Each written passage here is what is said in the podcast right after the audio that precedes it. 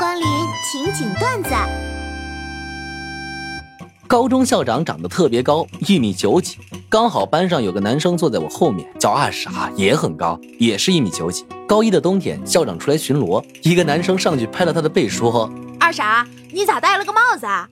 然后就被叫去校长室训话，训到晚自习结束。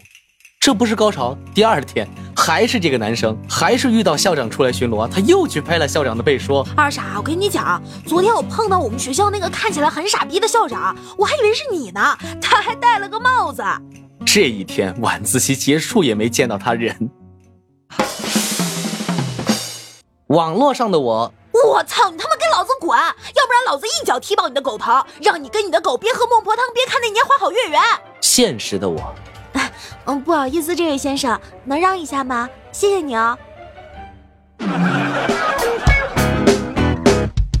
网络是一项很实用的发明。以前写作业吧，浪费纸，不环保，遇上难题还要一个劲儿的翻书才能查到充足的资料。现在不一样了，有了网络后，现在只要简简单单的上个网，就能把作业的事儿忘得一干二净。七夕快要到了，男朋友们又纷纷开始苦恼给女朋友送礼物了。在这里，我想给各大品牌商提个建议哈，我觉得彩妆品牌在发行口红的时候，应该要遵循一个原则，就是把一些有代表意义的色号，比如一三一四五二零九九九这种颜色呢，做的兼容度高一点，别太挑皮，最好用正红、豆沙、枫叶红、烂番茄等。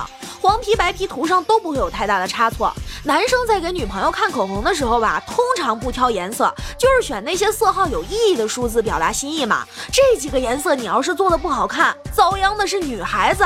比如我现在就涂着前男友送的迪奥五二零，这个带着金闪的芭比粉，让我看起来像一只被烈日暴晒过的印第安老斑鸠。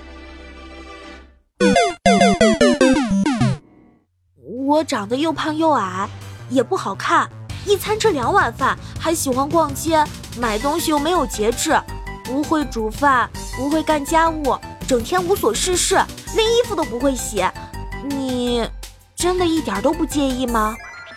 哼，瞧你说的，当然不会介意了。反正我又不会娶你。我操！哎呀，防不胜防啊！